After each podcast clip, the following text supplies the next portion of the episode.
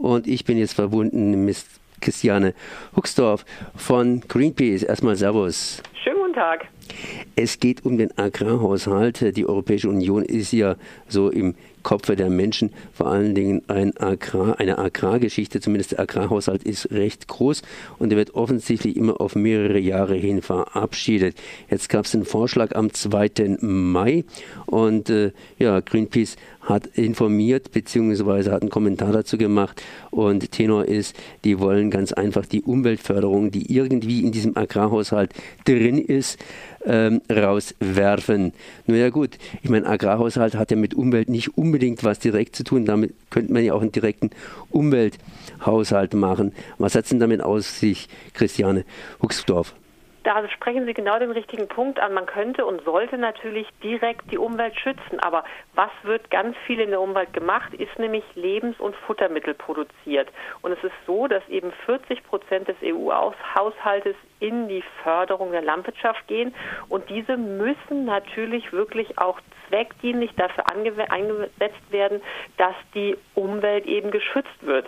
Und es ist zwar so, dass die Kommission eben sagt, sie wollen Umwelt und die ländliche Entwicklung schützen, aber wenn man sich dann jetzt mal den neuen Vorschlag anguckt, dann ist die zweite Säule die dafür da ist, eben die ländliche Räume und eben die Entwicklung der Umwelt und den Schutz der Umwelt voranzutreiben, um 25 Prozent gekürzt werden soll. Das heißt, die ist sowieso schon sehr klein, soll jetzt noch weiter minimiert werden. Das heißt, wenn die Kommission sagt, sie wollen die Umwelt schützen, dann ist das definitiv nicht vereinbar mit dem Vorschlag, den sie jetzt auf den Tisch gelegt haben. Ist das nicht vielleicht umgekehrt betrachtet ein bisschen gut? Das EU-Recht ist EU-Recht, da muss man sich immer durchwühlen. Und ich kann mir durchaus vorstellen, dass ein kleiner Ökobauer äh, ein Problem hat. Auf der einen Seite mäht er mit Hand und auf der anderen Seite soll er dann mit dem Laptop sich irgendwie durch Brüssels Bürokratie durchackern, um irgendwelche Subventionen zu kriegen. Wäre es nicht besser, man schafft das Ganze ab und sagt, gut, in Baden-Württemberg, Stuttgart soll es umwelttechnisch richten. Da sind ja auch die Grünen am Ruder. Das ist durchaus ein schwer oder eine schwierige Angelegenheit, dass der Landwirt dann eben auch in die Gelder rankommt. Aber momentan ist es so, es gibt diese großen Mengen an Fördergeldern aus Brüssel. Die wurden damals nach dem Zweiten Weltkrieg, also seit 1962 gibt es die schon, und die wurden damals angeschafft, damit eben die Landwirtschaft in Europa angekurbelt wird und eben auch die damals noch kleinen Landwirte in der Lage sind, Lebensmittel zu produzieren und auch davon existieren und auch selber überleben zu können. Seit der Zeit hat sich aber sehr viel verändert. Die Landwirtschaft ist in großen Teil immer automatischer geworden. Das heißt, wir brauchen eine neue Ausgestaltung dieser Agrarpolitik und die muss dringend vorangetrieben werden, damit auch wirklich alle davon profitieren und nicht derjenige, der eh schon viel Fläche hat, noch mehr Geld kriegt und diejenigen, die im Zweifelsfall wirklich was für die Umwelt tun, hinten ansehen, anstehen, weil sie weniger Flächen haben oder gar nicht das Wissen haben, wie sie an diese Gelder kommen können. Jetzt haben Sie vorhin gesagt, äh, um 25 Prozent wird dieser, ich sag mal, sogenannte Umwelttopf gekürzt. Wie groß ist denn der Umwelttopf innerhalb dieser 40 Prozent EU-Haushalt, die für Agrar äh, reserviert sind? Ganz so einfach kann man das gar nicht rechnen, weil es ist so, die erste Säule, die eben wirklich direkt darauf gemünzt ist, auf den Betrieb zu fördern, die wird komplett aus Brüssel finanziert. Und die zweite Säule ist es so, da muss es dann eine Kofinanzierung durch die einzelnen Länder geben. Das heißt, es kommt ein Teil aus Brüssel und ein Teil muss in diesem Fall eben von Deutschland auch mit unterstützt werden. Deswegen ist es in den unterschiedlichen Mitgliedstaaten sehr unterschiedlich, wie viel da abgeschöpft wird. Und zum Beispiel osteuropäische Länder greifen noch deutlich weniger auf diese zweite Säule zurück, weil sie dann eben auch selber was finanzieren müssen. Und es ist jetzt so, dass in dem neuen Vorschlag eben auch drin steht, das, was an Umweltleistungen gefördert werden soll, das sind freiwillige Leistungen. Das heißt nicht nur, dass es insgesamt weniger wird, sondern es werden auch noch Freiwilligkeiten eingebaut, die dann gar nicht zwangsläufig erfüllt werden müssen, um Fördergelder zu bekommen. Äh, Nochmal, was heißt es mit den freiwilligen Leistungen? Wenn der Staat, zum Beispiel Deutschland oder sagen wir mal Bulgarien, nicht will, dann gibt es sowieso keine Gelder, weil ja diese Staaten jeweils was dazu schießen müssten und zum Teil vielleicht auch überhaupt nicht können, weil entsprechend die eigenen Kassen wenig sind. Oder was, was heißt der freiwillige Leistungen?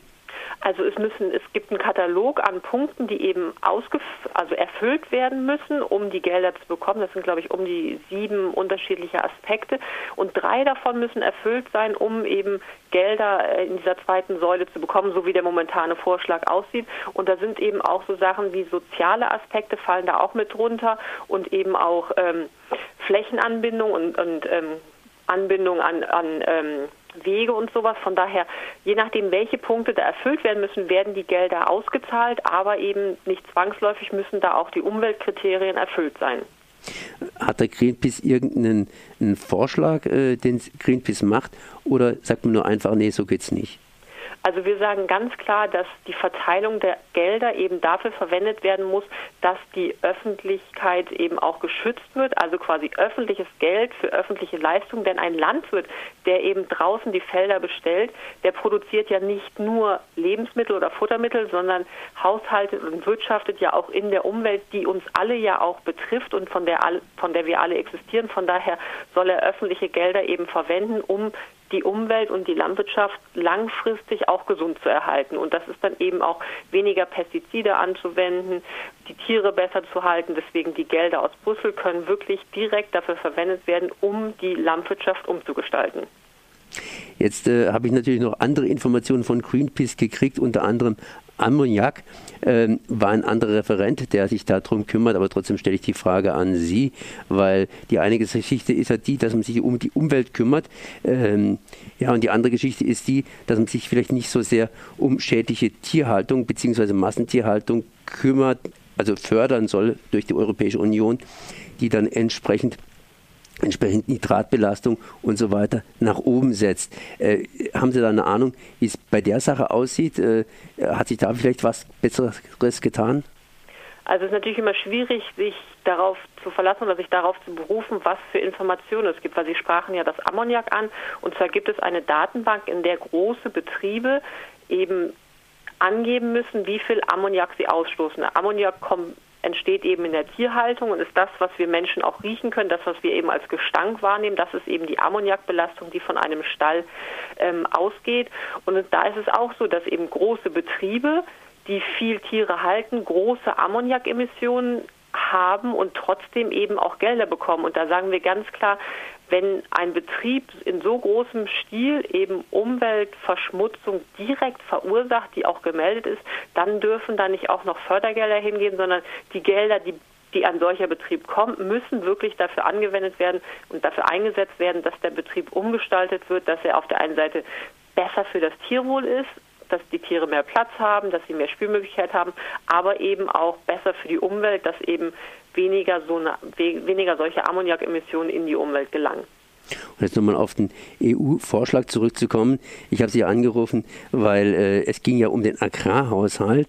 Aber dieser Agrarhaushalt, der ist ja nicht nur zu kürzen, sondern wie gesagt, er fließt ja auch was rein in eben diese, diese, diese Tierhaltung. Äh, hat sich da was geändert oder ändert sich was Positives, dass zum Beispiel diese Massentierhaltung eben reduziert wird oder nicht mehr gefördert wird, zumindest von der EU und insofern dann der, die Ammoniakbelastung unter Umständen reduziert werden könnte? Also der Vorschlag, es wurde ja ein, ein Proposal, also ein Vorschlag von der, von der Kommission für die Agrarpolitik, wie sie ausgestaltet werden sollte, ist ja schon veröffentlicht worden. also der wurde geleakt, so wie wir, ähm, so wie wir es eben gesehen haben. Und da ist es so, dass es ist noch gar nicht alles ganz öffentlich und ganz klar. Und ähm, definitiv, bis es dann wirklich entschieden wird, haben ja die Mitgliedstaaten noch so viel Mitspracherecht und werden da so viel Zeit und Geld reinstecken, um diesen Vorschlag so zu machen, wie Sie als Mitgliedstaaten den haben wollen, dass sich da noch sehr viel verändern wird. Von daher abschließend kann man jetzt noch gar nicht sagen, wie sich das, wie das letzten Endes aussieht, aber in in der Version, die uns, die wir gesehen haben, ist zum Beispiel das Thema Tierwohl gar nicht mit enthalten. Das heißt, man muss nicht immer nur gucken, was steht konkret drin, sondern in diesem Fall auch, was steht nicht drin. Genau, wir reden ja hier erstmal über einen Vorschlag, der am 2. Mai praktisch erstmal so ein bisschen veröffentlicht bzw. kommentiert worden ist. Ähm, wie lange wird diskutiert? Weil dieser Vorschlag wird ja erst Realität werden, dann am ja, 2021. Ne? Dann genau. allerdings für mehrere Jahre wohl irgendwann festgeklopft. Genau, es ist so, wir haben jetzt auf der einen Seite ist eben der, der Finanzrahmen ist abgesteckt worden, aber es gibt zusätzlich auch noch das, den Vorschlag der Kommission, der der, Fina, der finale Vorschlag wird äh, Anfang Juni veröffentlicht und dann dauert es bis nach der Wahl und die EU-Wahlen sind im Mai nächsten Jahres und danach wird erst wirklich sicher sein, wie der, wie der Vorschlag ausgestaltet sein wird und wie die Gelder verteilt werden. Das heißt, es ist noch ein zäher und langer Prozess, bis wir wirklich da sind, dass wir wissen, wo die Gelder hingehen und wie sie verteilt werden. Aber man macht sich jetzt schon auf den Weg und je nachdem, ob man nach rechts oder nach links läuft, wird entsprechend der Wanderer dastehen beim Ende des Vorschlages, wo er halt eben stehen wird. Ne? Das ist richtig.